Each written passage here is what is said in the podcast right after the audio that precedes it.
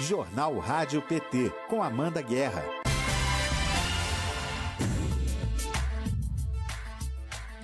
Hoje é terça-feira, 14 de setembro de 2021. Está no ar o Jornal Rádio PT. Informação e luta popular nas suas manhãs. Bom dia para você que está sintonizado em rádio.pt.org.br, no Facebook do PT Nacional e na TV PT do YouTube. Eu sou Amanda Guerra e você fica comigo até às 10 da manhã, na frequência do Partido das Trabalhadoras e dos Trabalhadores.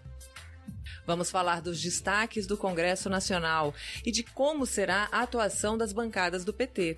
Você fica sabendo também, em primeira mão, o que vai ser destaque hoje no portal do PT Nacional. Eu entrevisto o advogado e assessor parlamentar Marcos Rogério. Ele vai apresentar um resumo da CPI da Covid e dizer quais são os próximos passos da comissão no Senado. O vereador Raimon do PT do Rio de Janeiro é o nosso convidado do quadro Modo Petista de Legislar. Participe do nosso jornal pelo chat e pelo WhatsApp do, da Rádio PT, que é o 61 9316 1527.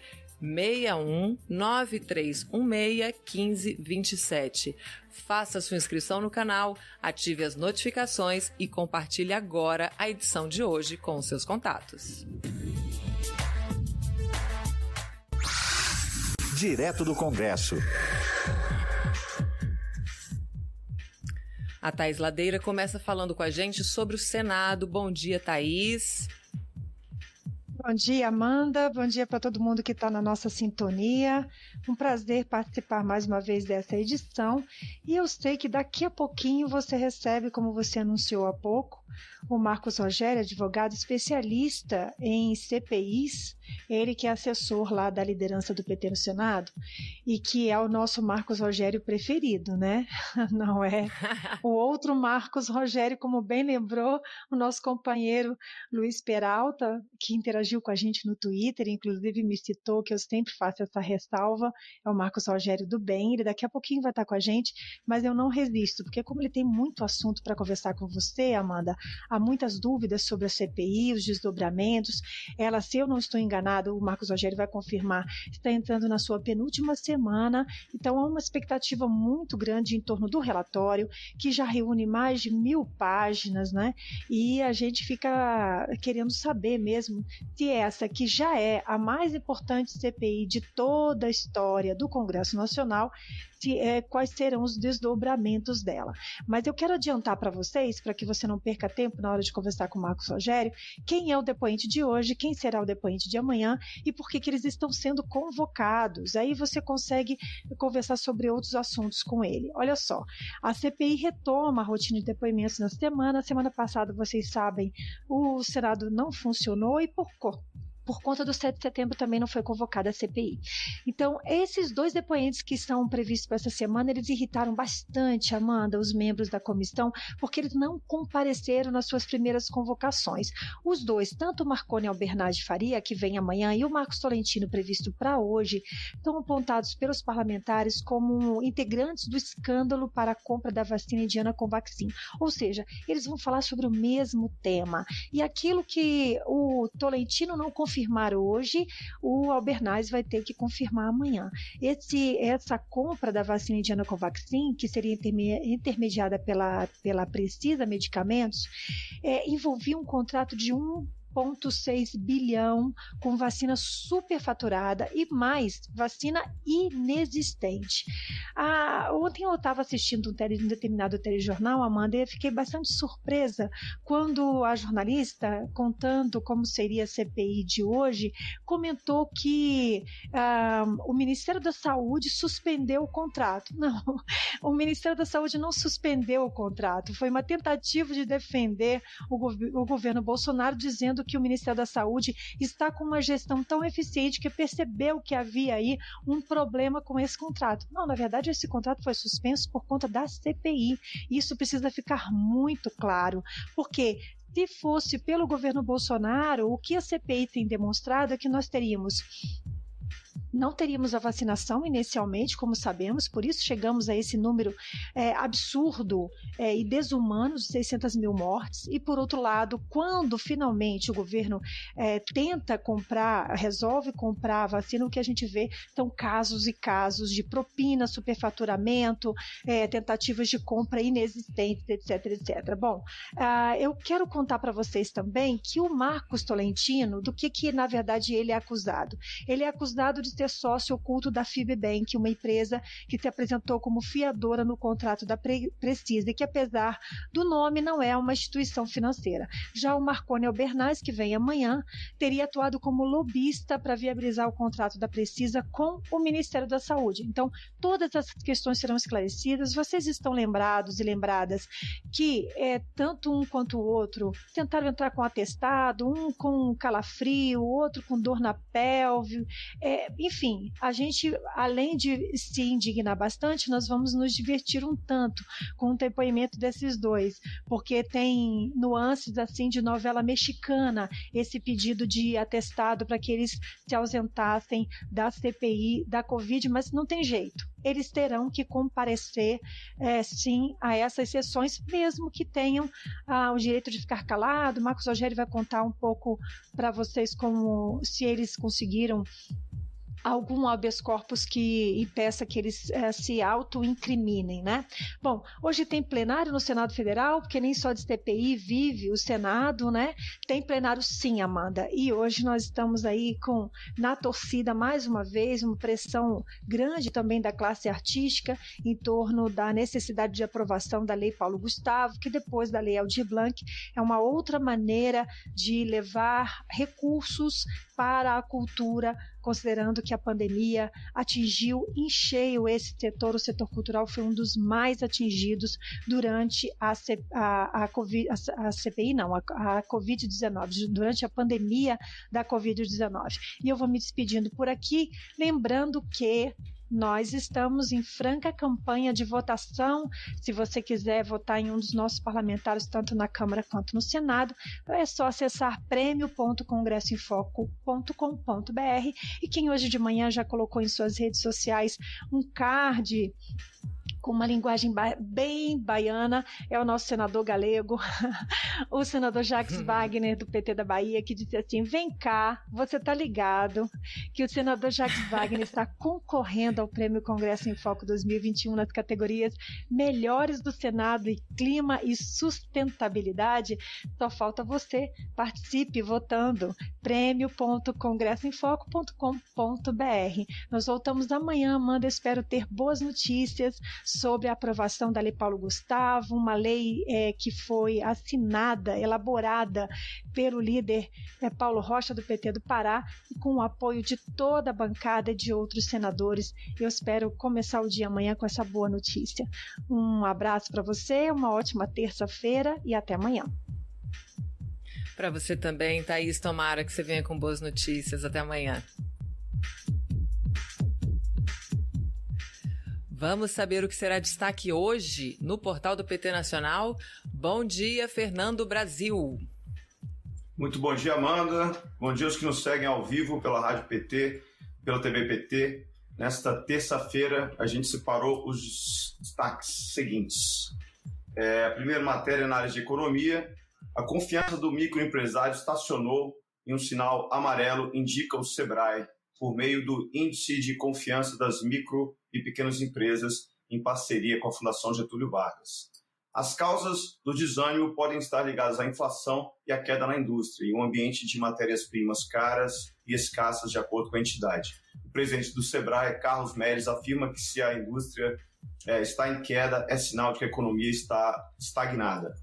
Então a gente vai lembrar das dificuldades impostas pelo ministro da Economia, Paulo Guedes, é, ao acesso ao PRONAM, que é o Programa Nacional de Apoio às, micro, é, às microempresas, durante a pandemia. A gente sabe que esse é um quadro completamente diferente dos governos do PT, é, em que existia um ambiente de confiança, né? Então, para a gente demonstrar isso na matéria, a gente também vai apresentar um gráfico é, com a memória desses anos, dos anos anteriores, desde 2003, quando o presidente Lula tomou posse. Outra pauta é uma matéria do jornal É o País, denunciando que empresas de segurança perderam, em média, sete armas por dia nos últimos cinco anos. Os dados obtidos pelo jornal com a agência de dados Fiquem Sabendo apontam que 12 mil armas usadas pelo setor privado sumiram no período e podem ter acabado nas ruas de maneira irregular. Então a gente vai também relembrar as diversas medidas adotadas pelo governo Bolsonaro para liberar a venda de armas e munição, gerando aí um perigoso aumento da circulação de armas no país.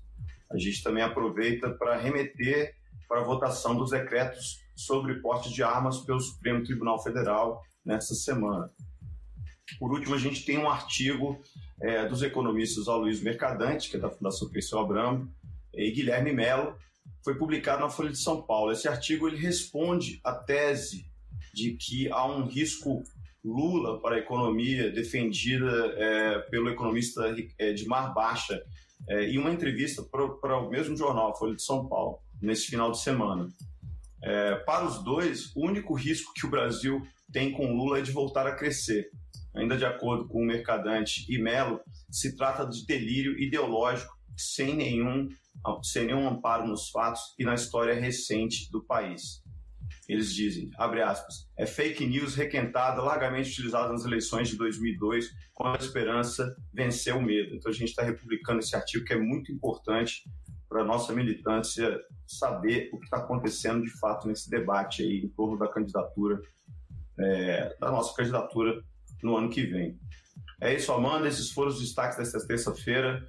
Fiquem aqui conosco pela Rádio PT. Se você nos acompanha pela TV PT, se inscreva, deixe seu joinha, compartilhe o vídeo e confira o site pt.org.br para saber tudo sobre a política nacional. Bom dia, Amanda. Até amanhã. É isso aí, Fernando. Bom dia. Até amanhã.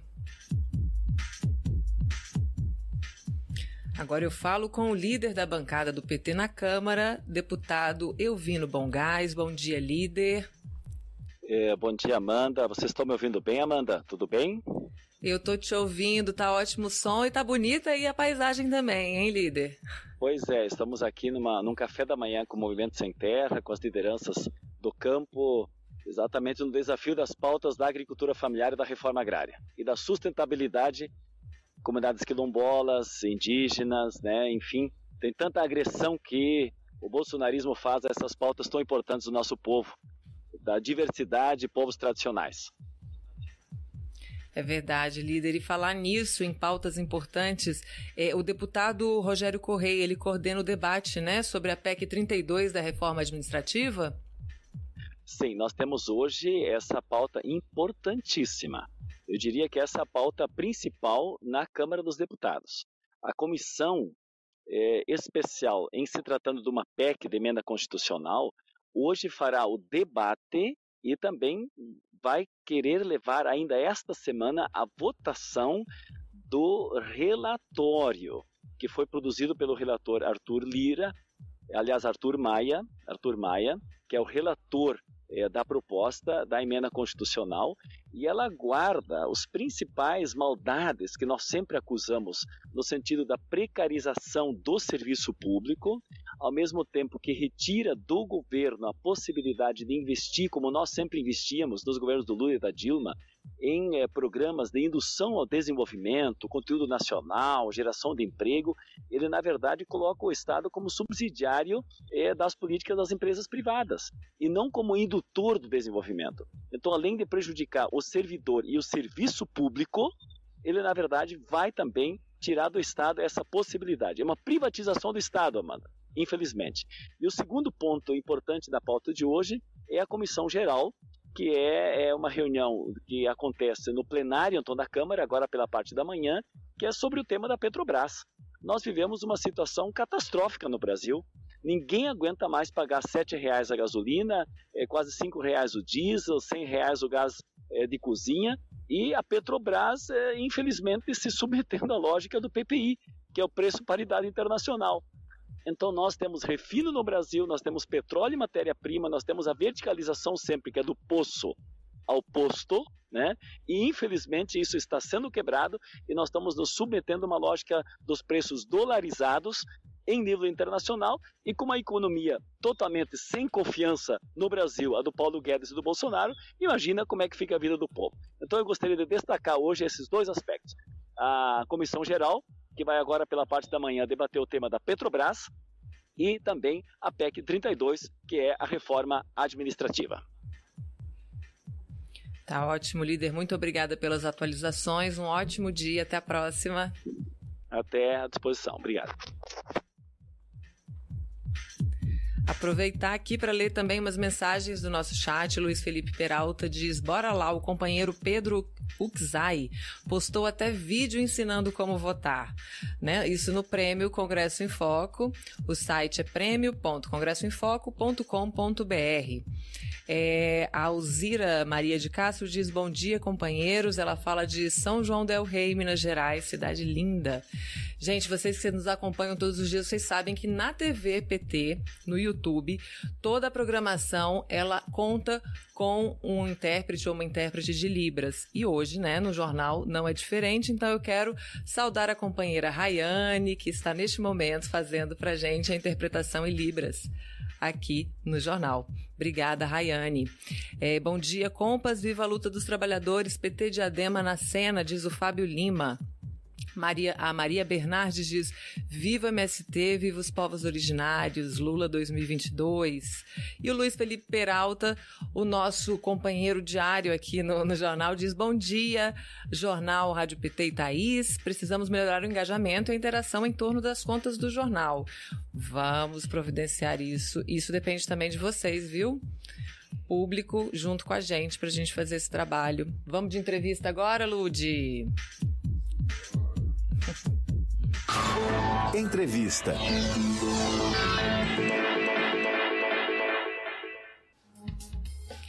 O assunto de hoje é a CPI da Covid. E falando em público, isso é uma sugestão do, do, nosso espectador, Alexandre Leal Pires. Ele sugeriu ontem que o jornal fizesse um resumo dos trabalhos da Comissão Parlamentar de Inquérito e falasse da importância dos depoimentos previstos para esta semana. Vamos ouvir agora o advogado, especialista em CPI, assessor parlamentar Marcos Rogério do Bem. Bom dia, Marcos Rogério. Muito bom dia, Amanda. É um prazer estar aqui com vocês novamente para falar sobre esse tema que é tão importante, né? E essa semana promete, né, Marcos Rogério, atendendo aqui ao pedido do público do jornal, por que os depoimentos dessa semana eles estão causando toda essa expectativa? Por que, que eles são tão importantes? O Alexandre ele vai no, no ponto, né, o nosso espectador aí.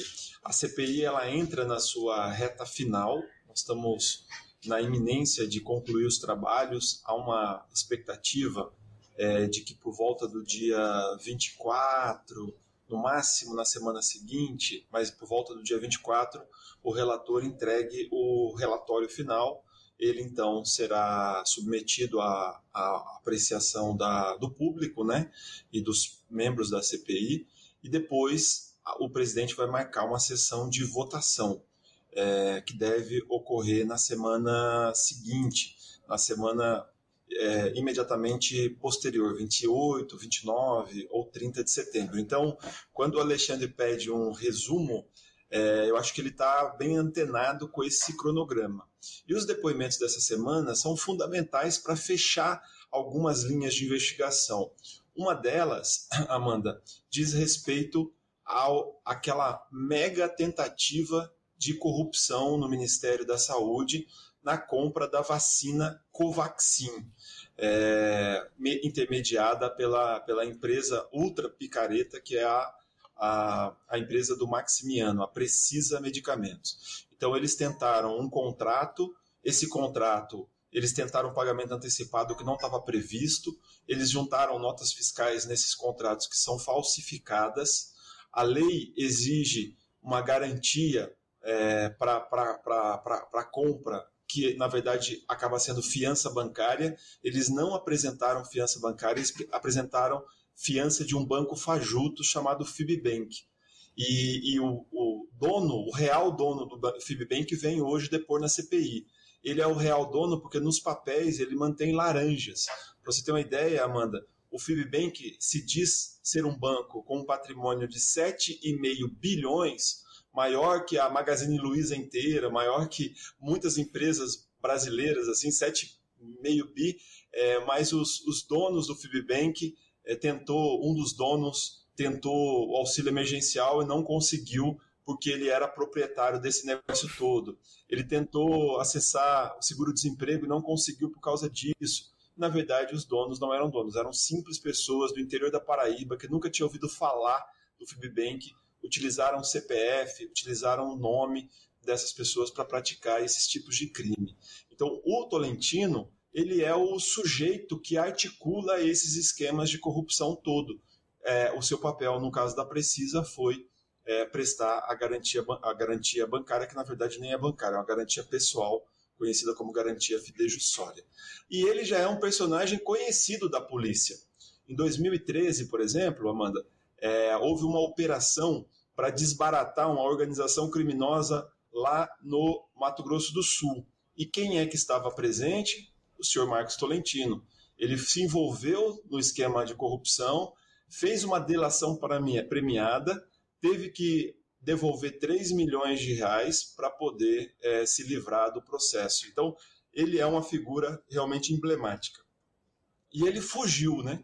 Ele fugiu é, no, no, dia que estava marcado para ele ver, numa terça-feira, ele deu entrevista na segunda-feira até 10 horas da noite para vários sites, jantou com amigos, falou com um monte de gente, mas na terça-feira apareceu um atestado médico de que ele estava mal de saúde.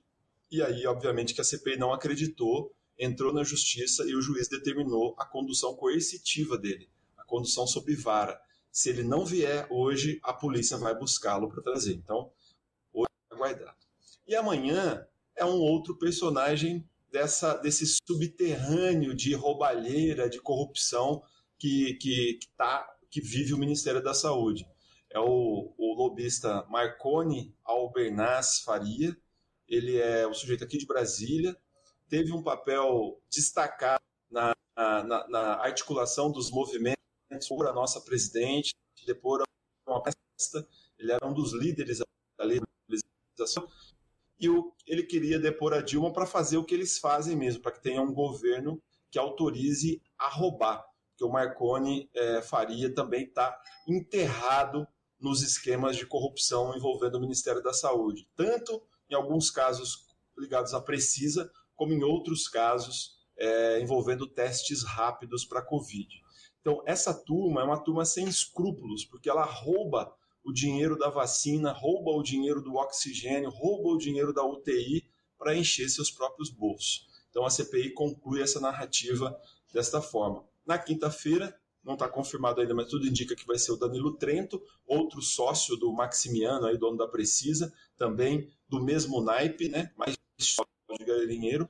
E na sexta-feira tende a vir o executivo da, do plano de saúde Prevent Senior, o plano é, que praticou pesquisas eugênicas, tudo indica que praticou pesquisas eugênicas com é, pacientes de Covid. Então, é uma semana que promete mesmo, como disse você, Amanda. Aquele kit Covid, né?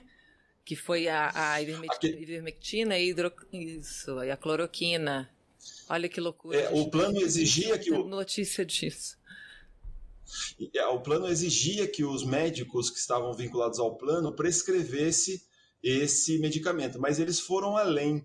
É, além de é, estimular o uso de, de, de remédio sem eficácia, eles elaboraram pesquisas sem autorização do, do Conselho de Pesquisa, do CONEP, com pacientes Covid. Então a, a denúncia é muito grave e a CPI está aqui para esclarecer se isso é verdade ou se isso é mentira. Né? Então as denúncias são muito graves contra a Prevent Senior.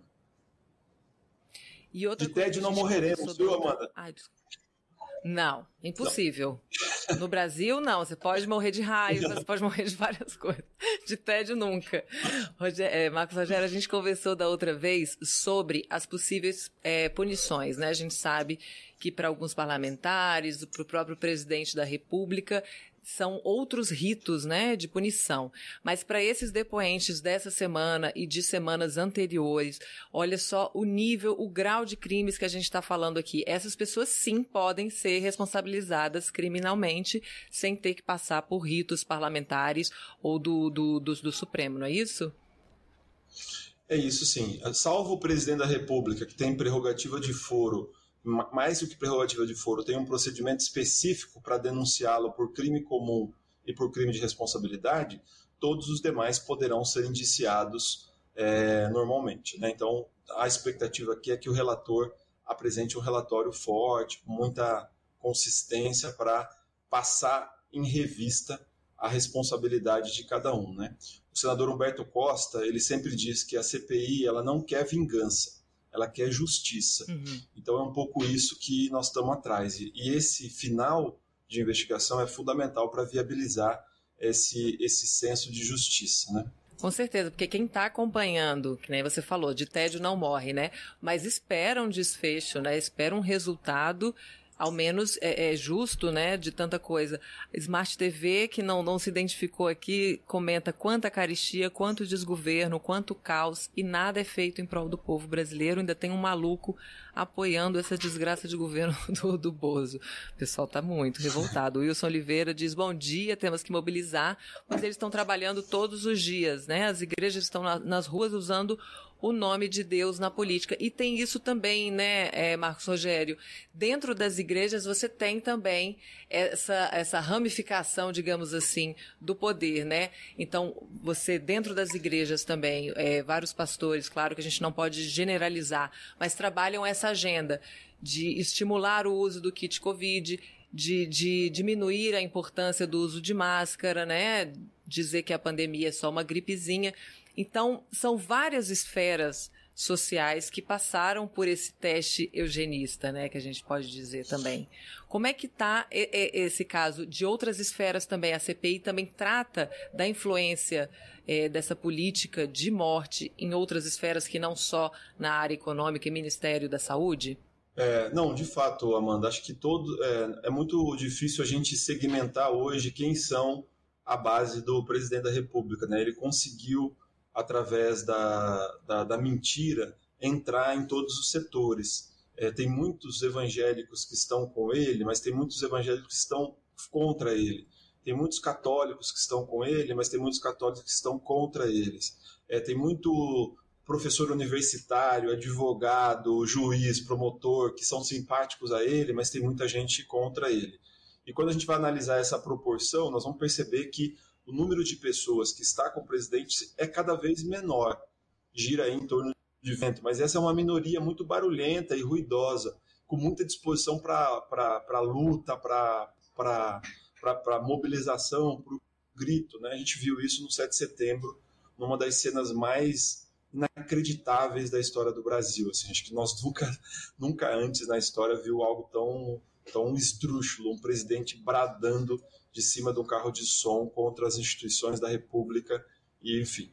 É, agora, o que é importante é que a CPI ela não, ela não olhou capa, né? ela não olhou CPF, não olhou rosto, ela está analisando as condutas. E tem condutas muito graves. Por exemplo, Amanda, tem uma associação de médicos, Associação dos Médicos pela Vida, que fez um manifesto, que fez vídeos, videoconferências, lives, que produziu documentos defendendo não, estimulando o uso de medicamentos sem eficácia.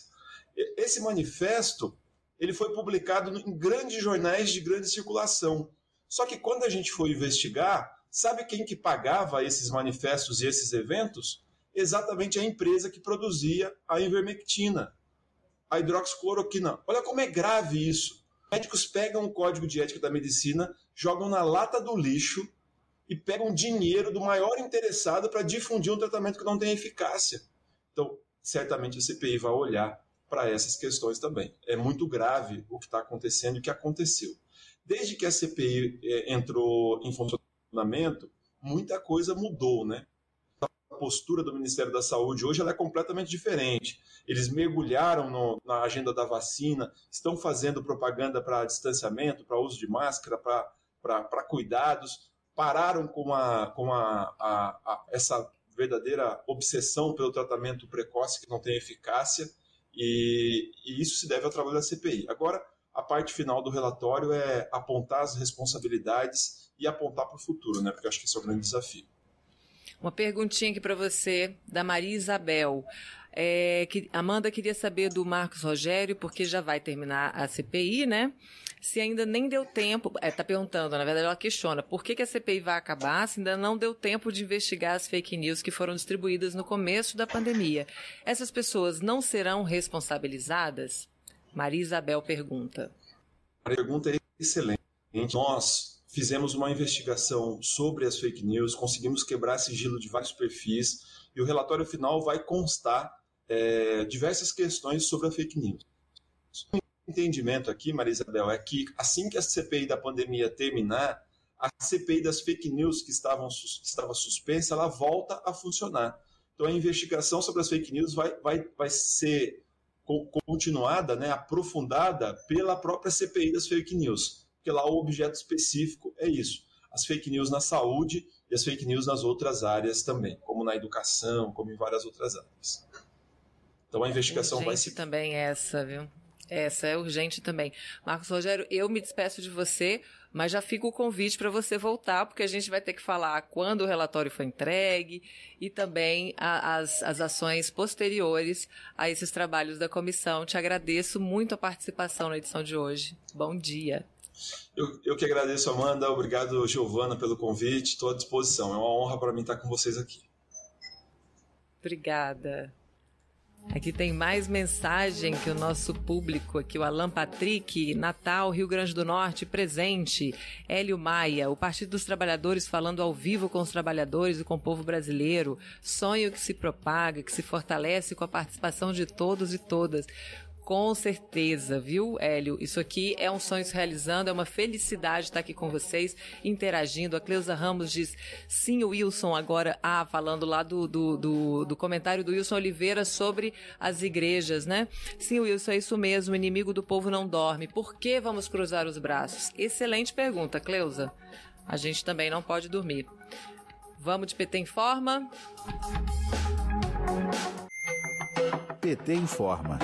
A situação dos reservatórios das hidrelétricas deve se agravar no mês de setembro e provocar apagões em outubro. Além de ser responsável pela crise hídrica e energética, Bolsonaro também é acusado de lentidão com operadoras privadas do setor elétrico para forçar o aumento das tarifas. De acordo com Vicente Andreu, ex-presidente da Agência Nacional de Águas, a ANA, Bolsonaro faz a crise para aumentar a renda dos agentes do setor elétrico e transferir ainda mais dinheiro para essas empresas. Para ele, a falta de águas nos reservatórios faz com que criem bandeiras tarifárias e essa nova deve tirar da população 33 bilhões de reais. Andreu destacou também que a crise acontece todo ano e que foi agravada no governo de Bolsonaro, com a finalidade de esvaziar os reservatórios no período chuvoso para quando a seca chegar, o preço da tarifa aumentar. Na Comissão de Fiscalização Financeira e Controle da Câmara, a Superintendente de Fiscalização do Serviço Serviços de Geração da Agência Nacional de Energia,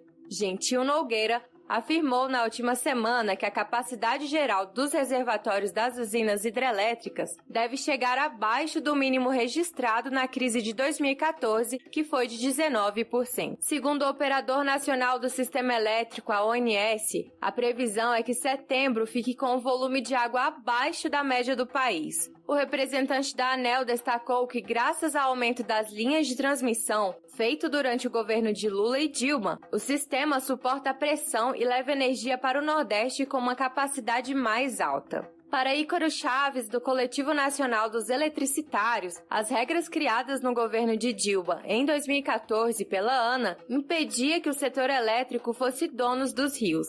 Mas agora elas estão sendo todas quebradas pelo governo Bolsonaro. Chaves criticou que o prêmio para quem reduz o consumo de energia só beneficia os mais ricos e também criticou a privatização da Eletrobras. Para ele, é sem justificativa vender uma empresa que tem 20 bilhões em caixa. O deputado federal Léo de Brito, do PT do Acre, disse que pretende elaborar uma proposta de fiscalização e controle para questionar a entrega da empresa pelo desgoverno Bolsonaro. Vamos ouvir. E isso se deve, em grande parte, à política do governo Bolsonaro.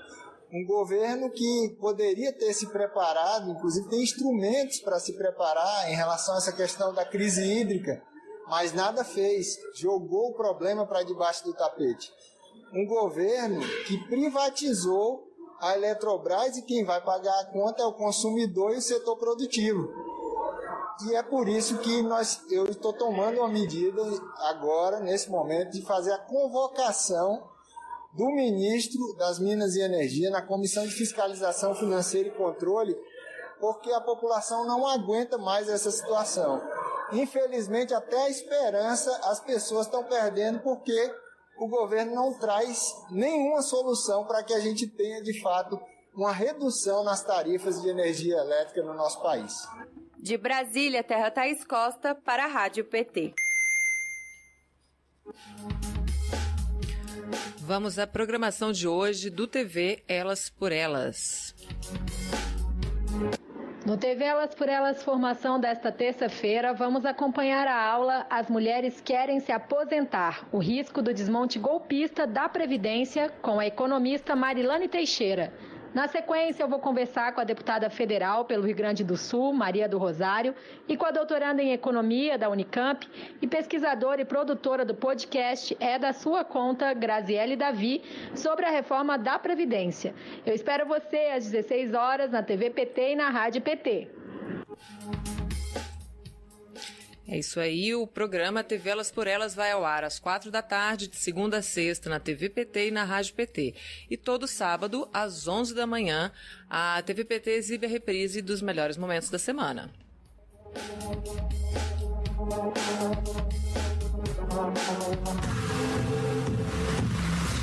Minuto Ambiental com Márcio Macedo.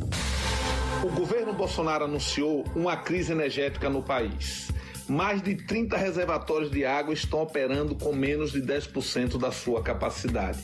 A justificativa do governo é a falta de chuvas, que, no entanto, deveria fazer parte do planejamento da gestão. Uma das causas da falta de chuva é o desmatamento em larga escala, em especial da floresta amazônica, que nos últimos três anos aumentou significativamente. Só nesse último mês de agosto foram registrados mais de 28 mil focos de queimadas. A umidade da Amazônia faz chover no sul, sudeste e centro-oeste, e a vazão evaporada pela copa das suas árvores pode ser maior que a vazão do rio Amazonas. Esses rios voadores são transportados pelo vento para essas regiões. As consequências da crise energética são trágicas para a economia e a população, o que gera queda na produção agropecuária e industrial, aumento da tarifa de energia, além do risco iminente de apagão e racionamento. Eu sou Márcio Macedo, no Minuto Ambiental. Você ouviu agora o Minuto Ambiental, que é um resumo do que há de mais relevante na política de meio ambiente. A apresentação é de Márcio Macedo, biólogo, mestre em desenvolvimento e meio ambiente e vice-presidente do Partido das Trabalhadoras e dos Trabalhadores. Modo petista de legislar. O nosso convidado de hoje é professor, bancário e teólogo franciscano luta diariamente na Câmara Municipal e nas ruas por uma cidade mais justa para todas e todos. Acredita que políticas públicas precisam ser construídas de maneira coletiva e participativa e, por isso, está lado a lado com profissionais de educação, moradores de comunidades e favelas, trabalhadores da cultura, ambulantes e pessoas em situação de rua. Ele está no quarto mandato de vereador pelo Rio de Janeiro. Bem-vindo ao Jornal Rádio PT, vereador Raymond. Muito obrigado, Amanda. Muito bom dia. Obrigado pelo acolhimento. Alegria grande estar aqui com você. Saudar nosso povo da Rádio PT que nos escuta. Saudar de maneira particular que a gente tem aqui é, na transmissão a língua, de, língua brasileira de sinais. Que, que riqueza! Nós agora temos na Câmara Municipal do Rio também, Amanda. Conseguimos, depois de uma luta enorme, desde 2011, conseguimos aprovar na Câmara um projeto de resolução para que as sessões sejam transmitidas também na, linguagem, na língua brasileira de sinais. E começamos tem 15 dias. Que bom, parabéns à Rádio PT, parabéns. Uau, que notícia boa! 15 dias já com, com o Libras, demorou, mas, mas chegou, né, vereador? Porque a inclusão é urgente. Raimon, você entra na política também movido. Eu estava lendo sobre você, te conhecendo um pouco mais, e você entra na política movido por questões de fé religiosa. Dá para conciliar política e religião? Eu acho que dá. O que a gente não pode é, na verdade, colocar uma dominando a outra. Né? Todos nós, homens e mulheres, é, somos pessoas. É, é temos uma, todos nós temos uma dimensão religiosa e ela é importante, nós não podemos, na minha leitura, descartá-la. Mas nós somos seres políticos, né? então é, dimensões de vida não se distanciam. No meu, no meu entendimento, elas dialogam. Nós temos hoje, né, esse tema é um tema recorrente, porque nós temos muita, muita falta, muita ausência é, de vivência política e muita ausência de vivência também religiosa, de crença, qual, qualquer que seja ela.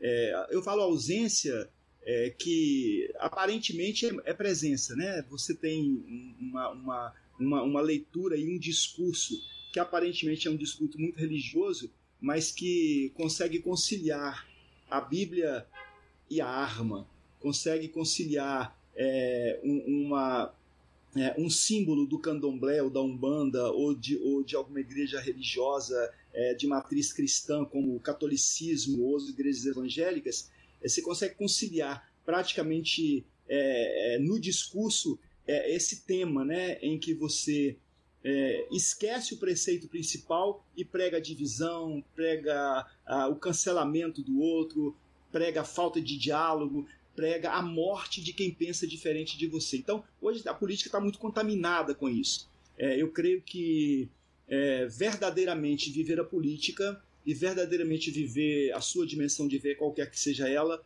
é, isso nos embasa, isso dialoga em nós, dentro de nós, e acho que é bastante possível, não tenho nenhuma dúvida disso. E, vereador, como é que começa a sua relação com o Partido dos Trabalhadores? Como é que nasce é, esse casamento aí, digamos assim? Pois é, eu, eu, Amanda, eu fiz 60 anos agora, recentemente. E eu saí de casa aos 15 anos.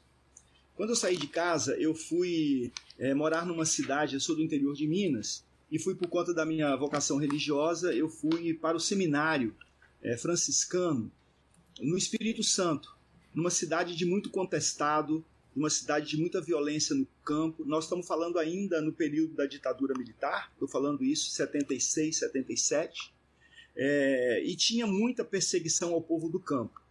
E naquela época, nós tínhamos já 77, 78, 79, muito forte as comunidades eclesiais de base naquela época, e a minha formação se deu ali. Nas comunidades eclesiais de base, no entendimento da teologia da libertação, o que John Sobrino, o que Leonardo Boff, o que os teólogos é, latino-americanos discutiam é, nos processos ditatoriais latino-americanos e, e, na luta da resistência. E quando surge o movimento pré-PT, ou pró-PT, né, 79, é, eu me apaixonei de cara. Eu tinha, é, era, era, de certa forma liderado por uma, por uma religiosa, uma freira, que era uma alma petista, sabe? Irmã Odete né, já era idosa naquela época, mas uma mulher das comunidades eclesiais de base que lutava com os agricultores, com o povo do campo, era uma coisa muito linda. E eu então me entusiasmei pelo PT lá em 79, ainda antes do PT existir, naquelas, naquela, naquela, naquele clamor do povo é, que não aguentava mais a ditadura militar com tanto sumiço, tanta truculência, tanta tortura, tanta morte, tanto exílio. E o PT nasce um pouco disso, né? Nasce um pouco dessa história, desta dessa rebelião popular ou, desta, ou desse clamor popular. Só que eu não me filiei, porque como eu era seminarista e a minha ordem religiosa não permitia que eu assim fizesse, eu não fiz. E, portanto, eu só me filiei ao Partido dos Trabalhadores em 2002, quando eu deixei a vida religiosa. De 77 até 2002, é, eu fiquei, é, eu, eu, eu, tive né, na vida religiosa, no convento franciscano, fui padre, é, aí em 2002 eu deixei o exercício do, do sacerdócio e fui para o magistério E foi no mês de outubro de 2002, é, setembro de 2002, nós estávamos às vésperas da eleição do presidente Lula. Então eu, é, quando nós ganhamos a eleição pela primeira vez, então já saí da, já saí um pouco da minha militância religiosa ali mais mais mais mais estrito senso para ser fiscal de uhum. num colégio no bairro onde eu era paro. Então logo depois me filiei e assim é o meu meu eterno namoro com esse partido que é, é o maior partido de esquerda da América Latina, é o partido no qual nós, nós é, construímos os nossos sonhos, com as dificuldades, né, com os arrancas normais, com as lutas, é, mas com essa compreensão clara, né, distinta, perceptível a olhos nus de que é, aquele primeiro namoro, aquele primeiro olhar, aquele primeiro aperto de mão, aquele primeiro beijo, aquele primeiro contato é ele que vale, né? O PT nasce para ajudar uhum. no processo de transformação da sociedade. Então esse amor não há não há nada que o apague, né? É um fogo que não tem água que queima. Então é isso. Ninguém pode segurar esse sonho, né? E nós precisamos alimentar o nosso. Que bom, que bom, que eu vejo que já nasce daí também o seu modo petista de legislar, porque tem uma lei sua, a Lei 6.350 de 2018, ela institui a política municipal para a população em situação de rua. Vereador, eu queria que você explicasse do que se trata essa lei e o que, que falta para que ela seja realidade, né? Porque ela é de 2018. Eu quero agradecer a você e a Rádio PT que me faz essa pergunta, viu, Amanda?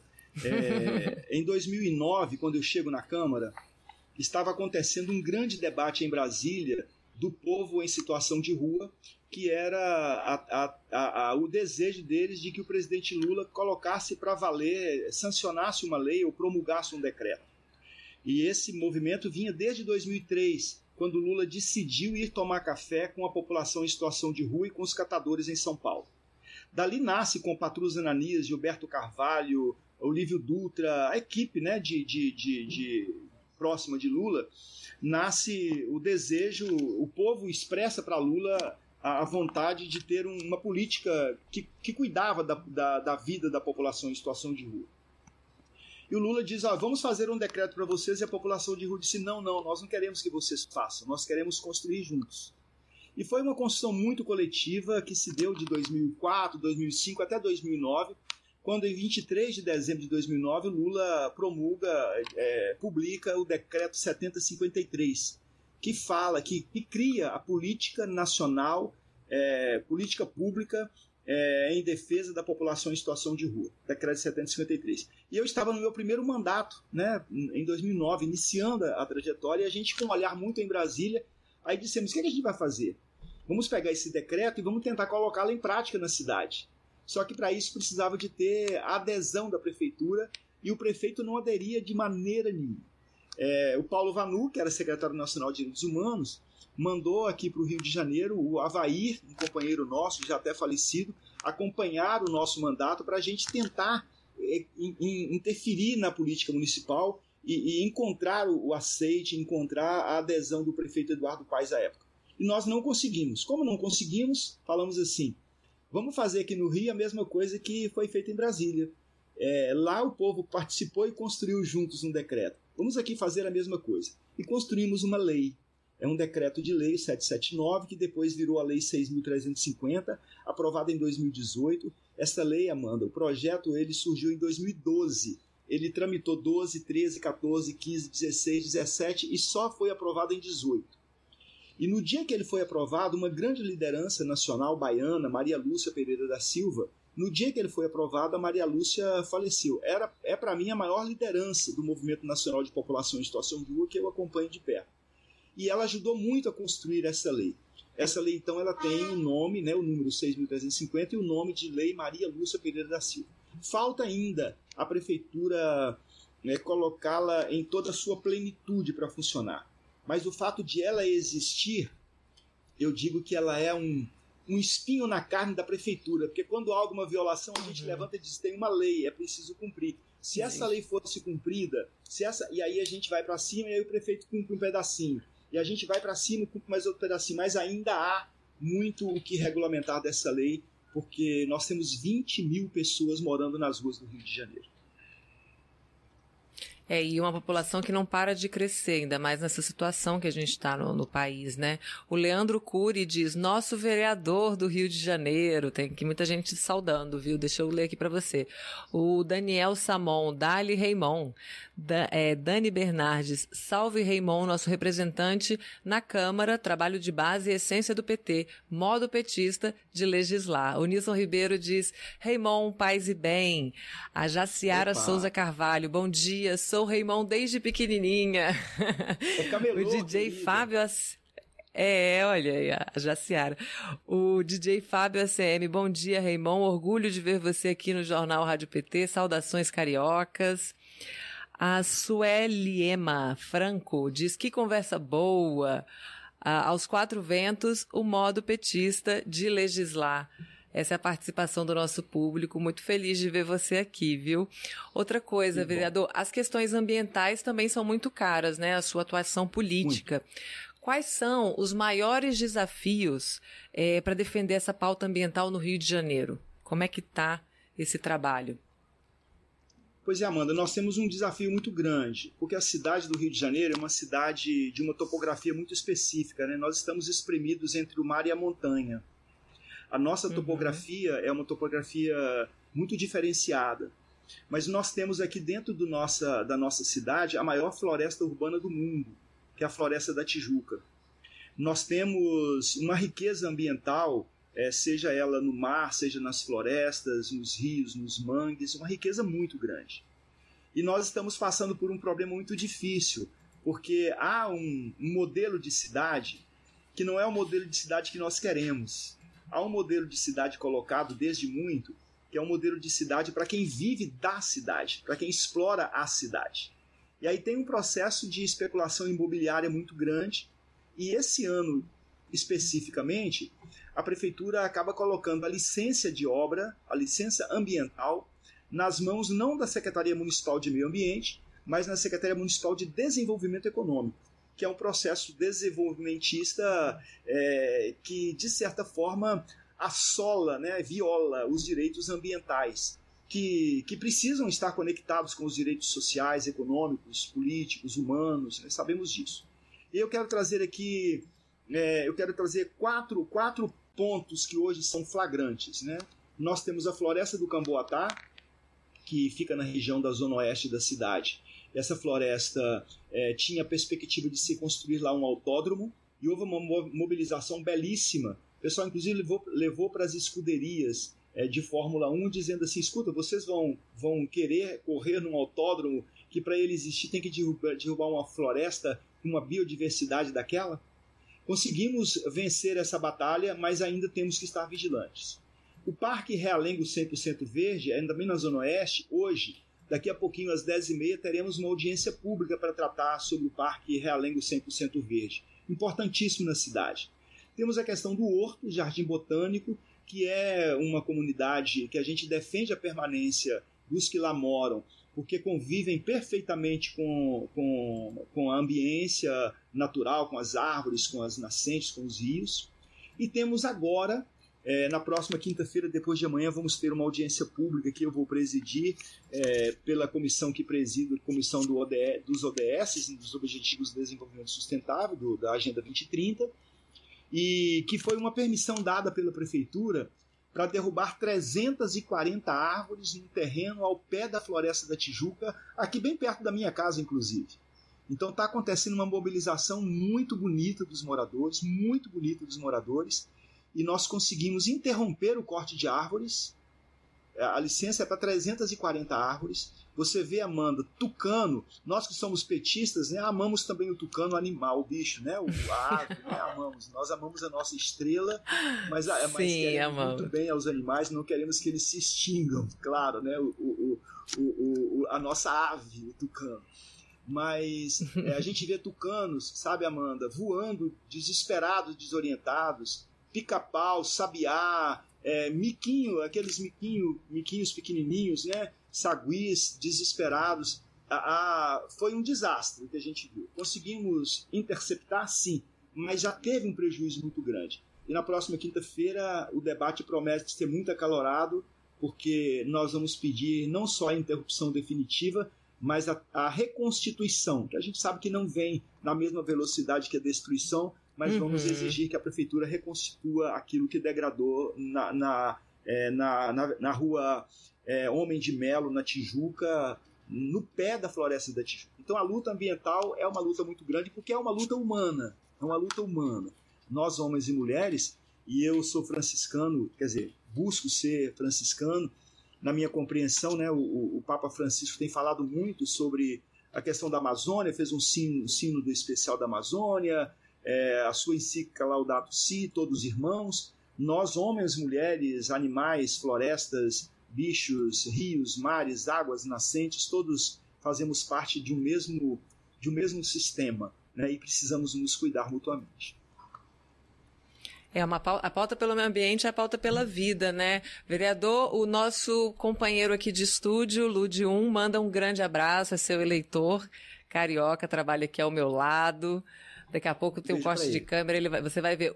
O Hélio Maia diz: Raimon é um dos maiores nomes da luta pelos direitos das populações, da população pobre dos excluídos, é, dos que vivem nas ruas da cidade. Dá um tchauzinho agora, Lude. Esse é o Lude. dos que vivem excluídos nas ruas, nas cidades invisíveis para as autoridades. A Jaciara Souza diz aqui também: você representa é, o povo menos favorecido é, do, do, Rio de Janeiro, Alan Patrick, que linda a história do nosso companheiro Raimon, a Bira, Bira Tomé, ou Bira, eu acho. Salve, salve, bom dia a todos, em especial ao Raimon, grande defensor da cultura do Rio de Janeiro. Ari da Silva Cruz, excelente testemunho é, das possibilidades de vivência de fé e política. Parabéns, Raimon, Altamir Pinheiro, de Sob da Baixada Fluminense, mas acompanho de perto o mandato do Raimon, porque a sua atuação é reconhecida em toda a região metropolitana do Rio de Janeiro. Paz e bem, companheiro de luta. Linda entrevista, parabéns pelas pautas, nossa cidade está entregue às traças e o Raimon faz a diferença na Câmara. Vida longa. É o Lucas Santos, eu acho que é Santos ou Santos, não sei. Então, com todas essas mensagens, eu me despeço dessa entrevista ótima. Foi muito bom esse papo. Parabéns pelo seu mandato, parabéns pela sua atuação tão forte e, tão, e que valoriza tanto a, a participação da sociedade. Muito obrigada por trazer aqui hoje um pouco do seu modo petista de legislar, vereador. Obrigado, Amanda. Muito obrigado. Obrigado ao Lude. Um beijo para vocês. Obrigado também a Giovana que fez contato conosco. Dizer que é, a gente que é petista nós não podemos nunca perder de vista que o nosso compromisso é o compromisso com os mais pobres. E Lula presidente, fora Bolsonaro, chega de genocídio. Vacina para todos, direitos para homens, mulheres, direito à diversidade de todos serem felizes do jeito que desejarem ser, no respeito é, daquilo que são os direitos humanos. Um beijo para todos vocês. Paz e bem. Paz e bem, muito obrigada. Lindo esse encerramento do vereador Raimon. É, vamos agora ouvir a nova geração do PT também. Raimon está no quarto mandato, mas a gente tem aqui uma nova geração para vocês conhecerem hoje. Vamos ouvir? Nova geração. As novas lideranças do Partido dos Trabalhadores nas prefeituras e câmaras de vereadores de todo o país. Olá, eu sou Joima Rios, estou vereadora pelo segundo mandato aqui no município de Vaza da Roça. Na campanha, nós atuamos e defendemos as bandeiras do fortalecimento e empoderamento das mulheres em todas as áreas, em especial na política. Também lutamos pela agricultura familiar, pela transição agroecológica, pelo combate ao uso de herbicidas e agrotóxicos. Sou professora e defendo que a educação precisa ser cada vez mais inclusiva e ao lado das pessoas que mais precisam, pois a educação é a forma de superar todas as formas de injustiças e preconceitos. Esperamos que esse nosso segundo mandato possa superar o primeiro, que foi muito bem avaliado por toda a população, que traga muitos benefícios e investimentos, em especial na área de abastecimento de água, pois vivemos no semiárido e carecemos de investimentos em infraestrutura hídrica e também na infraestrutura de estradas para que o nosso povo tenha melhores dias. Estamos também batalhando para alcançarmos geração de emprego e renda para toda a população, em especial para as mulheres e a juventude. Isso aí tem, tem é, recado para você, Lude, também. Sabia? Querido Lude, bom ver você. Cadê? Debate que traz muita esperança neste início de dia. É a Graça Lago. Olha como você tá ficando chique, meu irmão. Olha isso! tá ficando super famoso. Parabéns, vereador, a, a Cleusa Ramos diz. Leila Tavares, ótima entrevista. Raimon tem um compromisso de luta. O Luiz Felipe Peralta diz excelente participação do nosso vereador Raimon. O Rio precisa de mais companheiros e companheiras assim. Vamos de mais PT Informa? PT informa. A proposta de reforma administrativa, PEC 32, é uma ofensiva contra o Estado, contra os serviços públicos e os servidores, denunciou a presidenta nacional do PT, Gleisi Hoffmann. Para Gleisi, o governo Bolsonaro defende que o Brasil não precisa de um Estado forte, transferindo para a iniciativa privada os serviços de sua responsabilidade econômica e social. Vamos ver nessa pandemia. Quem foi que enfrentou de fato a pandemia e tentou proteger o povo? O SUS, Sistema Único de Saúde, a despeito de Bolsonaro. Por isso, nós somos contra a reforma administrativa, contra a criminalização do serviço público e dos servidores públicos. Nós somos contra a PEC 32. O deputado federal Paulo Pimenta, do PT do Rio Grande do Sul, afirma que a PEC da reforma administrativa é contra o Brasil e contra o nosso futuro. Vamos ouvir. A PEC 32 não é só contra os servidores públicos, é contra o serviço público, contra as pessoas que mais precisam, que precisam da saúde, da educação, da assistência social, da habitação. Ela é uma PEC contra você. É por isso que nós temos que derrotar a PEC 32. É uma PEC contra o Brasil, contra o nosso futuro. O dia de mobilização do serviço público contra a reforma administrativa vai ser nesta terça, dia 14. Essa mobilização faz parte do calendário de lutas aprovado pelas organizações, entidades e partidos da oposição. O PT exigiu a paralisação imediata das reformas antipopulares que tramitam no parlamento em nota oficial do Diretório Nacional no sábado, dia 11. Na nota, o PT conclama a militância, lideranças, diretórios municipais e estaduais e bancadas parlamentares a se organizarem e participarem dos eventos definidos pelo calendário. O deputado federal Rogério Correia, do PT de Minas Gerais, fala das consequências da PEC da reforma administrativa. Infelizmente, o relatório apresentado mantém a essência do desmonte do serviço público. Nesse sentido, convênios com iniciativa privada, contratação temporária, precarização de direitos, corte de jornada e de salário em até 25%, avaliação de desempenho para efeito de demissão, estabilidade apenas para a fase inicial, não se estabelecendo mais a condição do servidor poder fazer os seus recursos e transitar em julgado, enfim, a PEC permanece com os mesmos problemas. De Brasília, Thaisa Vitória para a Rádio PT.